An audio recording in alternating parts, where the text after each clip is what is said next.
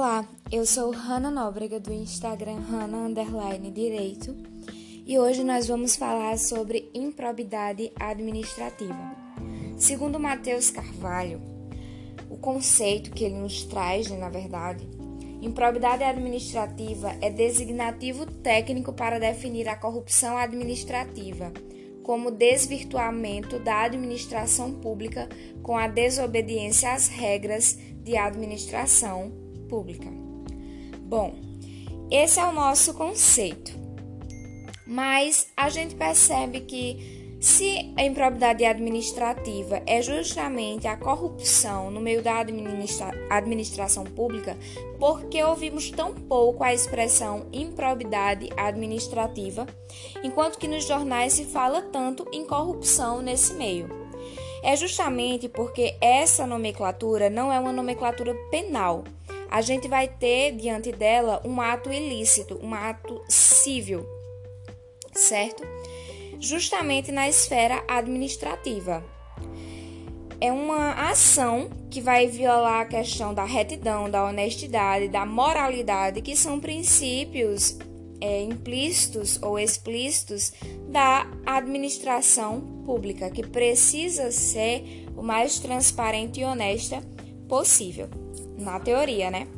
Bom, é, é extremamente importante que a gente perceba que a esfera administrativa, assim como a penal e a civil, elas não, elas não se ah, se chocam, elas não se misturam, mas existem interseções entre elas.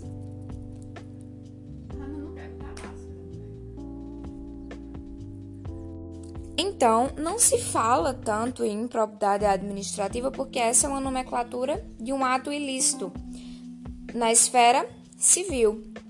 Mas nunca se esqueçam que, apesar dessa é, distinção entre o administrativo, o civil e o penal, uma mesma ação ela pode repercutir, ou seja, o mesmo ato ilícito, uma mesma atitude, uma mesma ação, ela pode, inclusive a ação no sentido de repetição mesmo de processo, ela pode repercutir tanto penal quanto civil quanto administrativamente no que se refere à improbidade administrativa. Bom, a ação de improbidade administrativa é uma ação civil. Não nos esqueçamos disso. Ela vai é, possuir uma, uma ilicitude civil, certo? Mas, é, ao contrário do crime de corrupção é, ou os crimes anticorrupção que são previstos ali no, no Código Penal ou nas legislações extravagantes especiais. Aqui a gente está falando de improbidade administrativa, esse é um termo civil e a ação de improbidade administrativa também é civil, mas como já falado, ela pode repercutir penalmente. Inclusive, isso é deixado claro na lei, que as sanções é, administrativas, que as sanções penais elas não vão ser prejudicadas pelas sanções cíveis trazidas para aquela improbidade. É, então, com a ação de improbidade administrativa, se pretende o reconhecimento judicial de improbidade administrativa dos atos e das condutas que foram perpetradas né, por, por administradores públicos ou terceiros. Objetiva-se que elas sejam sancionadas, claro, essas pessoas que fizeram esses, essas, essa improbidade, tiveram esse ato ilícito, para preservar justamente a tão importante moralidade administrativa. Bom, é, a improbidade, a gente tem que ligar esse termo à má-fé, à ilicitude e à desonestidade. A Constituição Federal ela traz no parágrafo 4 do artigo 37, diz, é, dizendo justamente que é, vai se aplicar as sanções cabíveis sem prejuízo às sanções penais, certo? Então, é justamente essa, existe essa interseção existe também essa incomunicabilidade entre as esferas, mas o fato de uma é ter aplicado determinadas sanções justamente devido a essa incomunicabilidade não vai, apesar de estar ali na interseção de uma só ação, de uma só conduta, não vai interferir, não vai causar prejuízo nas sanções de uma outra esfera. Além de dizer isso, esse artigo da CF nos traz que algumas dessas sanções cíveis cabíveis vão ser a suspensão dos direitos políticos, a perda da função pública, a indisponibilidade de bens e o ressarcimento do erário. Mas não é a Constituição Federal a principal lei que vai tratar de improbidade administrativa. Vai ser a LIA, a Lei de Improbidade Administrativa de 92, cujo número da lei é 8429. E aí, como nós falamos, né? A regra geral é a incomunicabilidade das instâncias. Entretanto, existem exceções que são exceções é, previstas respectivamente no artigo 386, inciso 1 do CCP, ou melhor, do CPC. Também o artigo 22 do Código Penal, mais o artigo 386, parágrafo, ou melhor, inciso 4 do CPC. Bom, é, por que essas vão ser as exceções? Porque esses artigos eles nos trazem a regra de que o autor, ou seja, o autor não da ação, né? O autor da conduta, que foi a pessoa que praticou esse ato ilícito de improbidade, ela vai possuir, é, nesses casos trazidos por esses artigos de exceção, penalmente se falando, uma vamos dizer assim, ela não, não, não se encaixou ali. A gente provou que existiu o fato, mas que o réu não foi o autor, não teve essa conduta ilícita. Ou que, penalmente se falando, não cabia é, nenhuma sanção.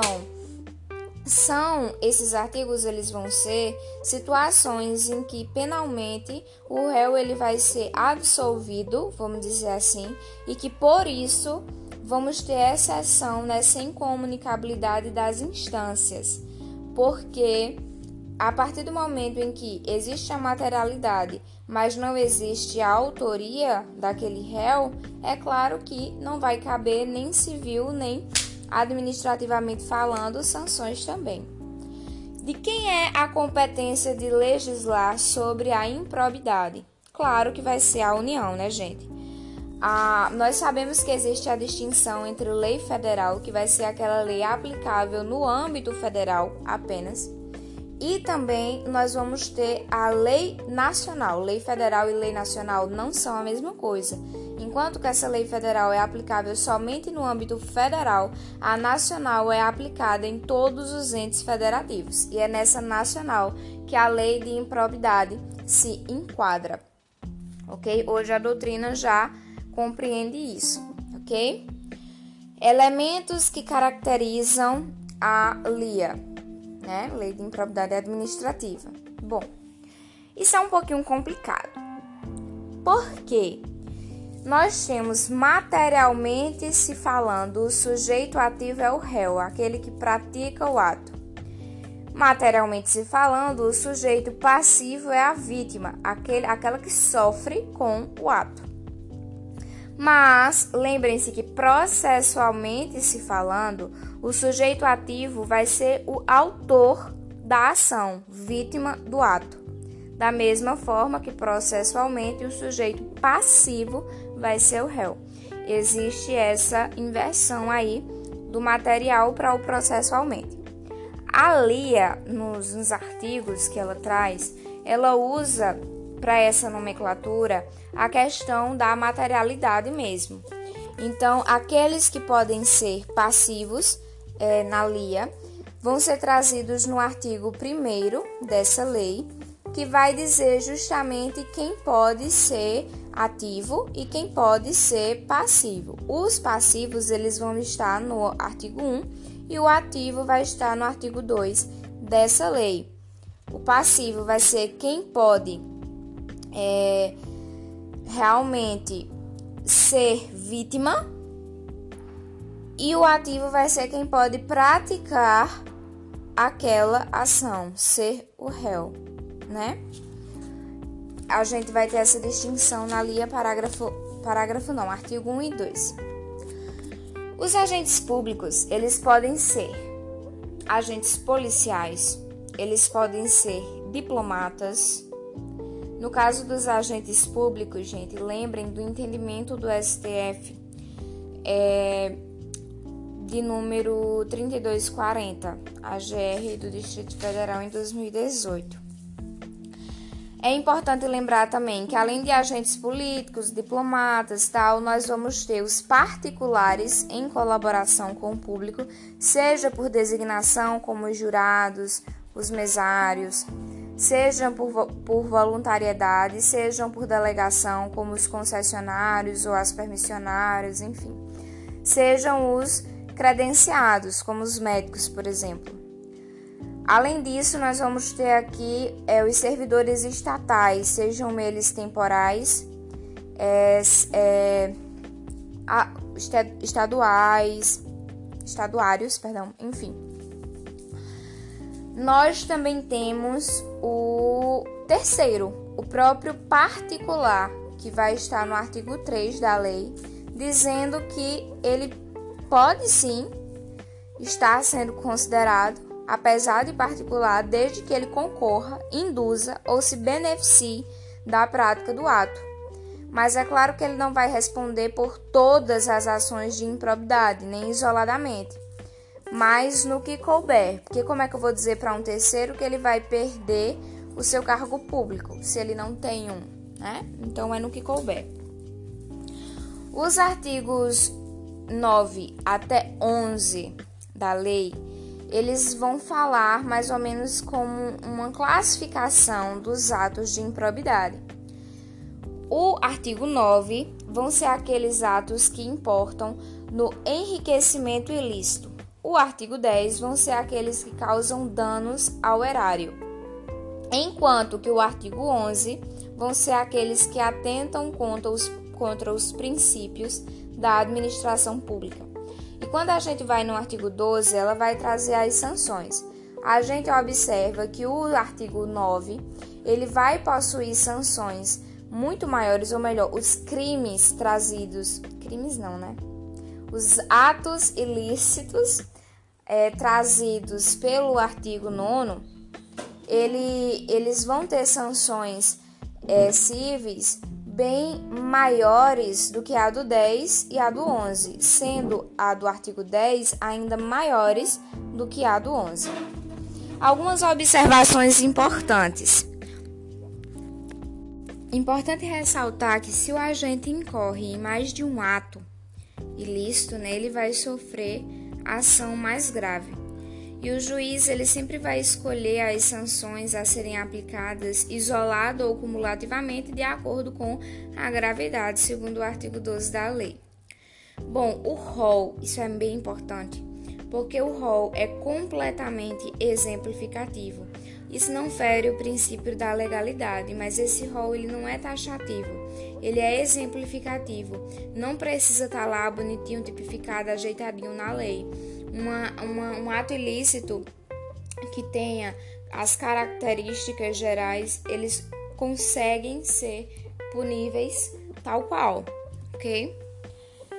Bom, é, aqui nós falamos do elemento subjetivo, que é a regra da responsabilidade subjetiva, que vai ser realmente a análise do dolo do agente aqui na improbidade administrativa apenas o artigo é, 10, né, que vai ter essa exceção, que vai ter a modalidade que vai aceitar tanto o dolo quanto a culpa, vai aceitar essa análise.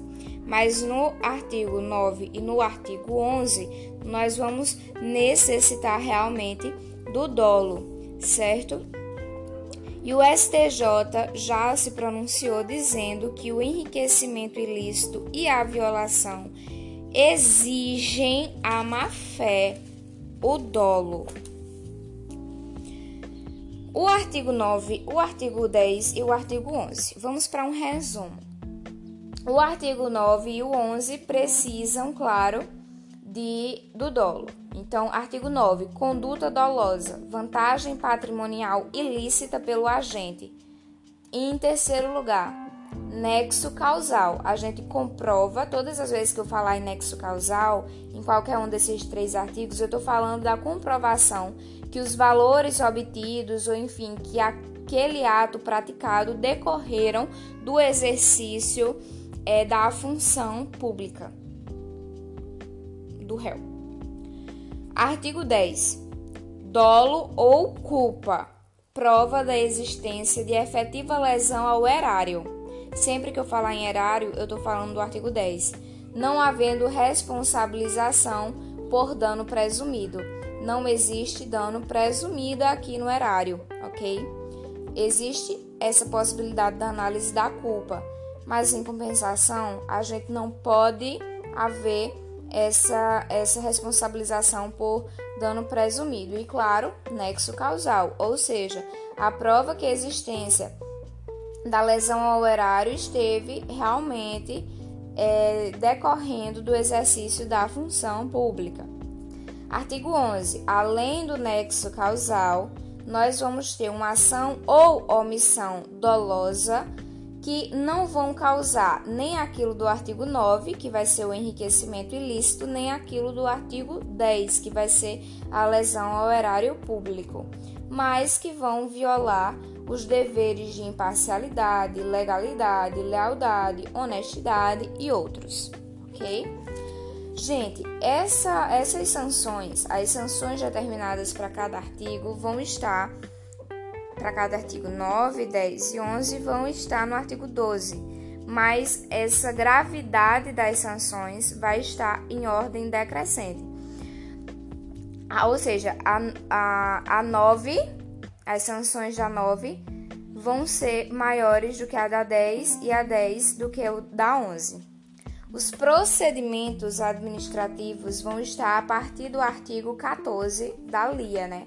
Qualquer pessoa pode representar a atividade administrativa ao Ministério Público.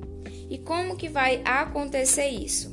Essa representação, essa denúncia, ela pode ser escrita, certo? Mas ela não, ela precisa ser escrita, na verdade, ela não pode ser oral. E escrita ou reduzida a termo, né? Eu posso falar para uma pessoa é, incumbida e ela vai escrever mas ela não pode ser anônima, exigindo isso onde? No artigo 14, parágrafo 1 da LIA.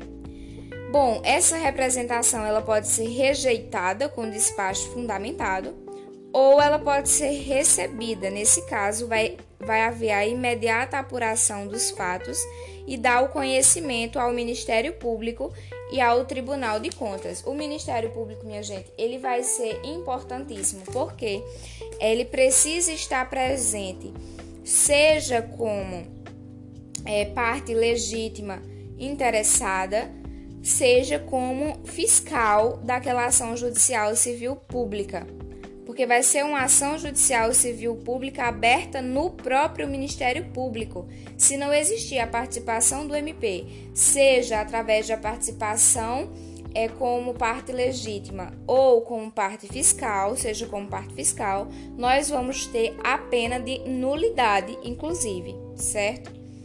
Então a PJ ela vai ser realmente lesada. É importante dizer que além da legitimidade propriamente dita, nós temos a legitimidade passiva, os agentes públicos no artigo 2 e os particulares no artigo 3, ok? A competência na primeira instância vai ser o juízo singular. O STF, em 2018, disse que o foro privilegiado não é extensível às ações de improbidade no caso dos agentes políticos. E o STJ também falou que os ministros, ou seja, os membros da magistratura, eles vão ser realmente ali analisados no tribunal no qual fazem parte. OK? O artigo 17, parágrafo 1, fala sobre o procedimento ordinário, que vai ser a regra. Esse procedimento que nós falamos vai ser um procedimento ordinário. Nós vamos, ter, vamos ter a petição inicial, que vai ser feita pelo autor processual, né? Que vai encaminhar para o juiz e esse, ju, esse juiz ele vai estar aqui, minha gente, notificando o réu que vai possuir o direito de responder antes da contestação, que vai ser a próxima etapa pós-juiz, a contestação. Antes dessa contestação, nós vamos ter essa notificação do réu que vai possuir o direito de responder a essa esse essa acusação antes mesmo da contestação. Então nós vamos ter dois momentos. Isso é um privilégio, vamos dizer assim, da improbidade administrativa. O juiz ele pode pedir, claro, medidas cautelares, que não são sanções, mas medidas para proteger o processo. E aí, né, gente, a gente vai ter que essa periculo in mora presumido, que vai ser o perigo de desse desse réu fazer algo que prejudique o processo, e nós vamos ter a discussão do fumus boni iuris é, que vai ser basicamente é, basta que haja um, indícios do nexo causal, da autoria, para que a gente coloque aí uma medida cautelar, que pode ser o afastamento preventivo do servidor, com estipulação é, que pode ser inclusive sem estipulação de prazo máximo, mas com a remuneração garantida nesse período a indispensabilidade, a indisponibilidade dos bens, artigo 3, parágrafo 4 da CF. E nós também vamos ter a questão do sequestro de bens, que as regras vão estar no CPC, artigo 16, parágrafo 1. Também temos o bloqueio de contas, inclusive de contas no exterior. Todas essas medidas, gente, são notoriamente para evitar que o cara ou a, cara eles a, acabem por tentar se safar, tentar lavar, tentar limpar os rastros, né? E é claro que essas medidas cautelares elas teriam que ser classificadas. Existem as incidentais e existem as preparatórias. As incidentais elas vão ter a proposta de bojo da ação de improbidade ok? E as preparatórias, elas vão ter justamente a elas vão propor a ação principal no prazo de 30 dias contados da efetivação da cautelar, da medida cautelar, nos mesmos autos. Isso vai estar no artigo 17 da LIA, ok? Além dos artigos 305 e 309 do CPC. A prescrição é, toda essa questão de prazos a gente encontra no artigo 23 da LIA. Finalmente, nós vamos falar sobre o artigo 10A, que vai estar ali é, logo depois do artigo 10, ele foi acrescentado e a gente vai ter o seguinte: vamos considerar indevida a concessão de isenções de incentivos ou benefícios tributários ou financeiros inclusive se for na simples redução da alíquota mínima, que é inclusive de 2%. E as sanções trazidas para esses, esses atos ilícitos vai ser perda de função, suspensão de direitos políticos de 5 a 8 anos, multa de até três vezes o valor do benefício e ressarcimento do erário.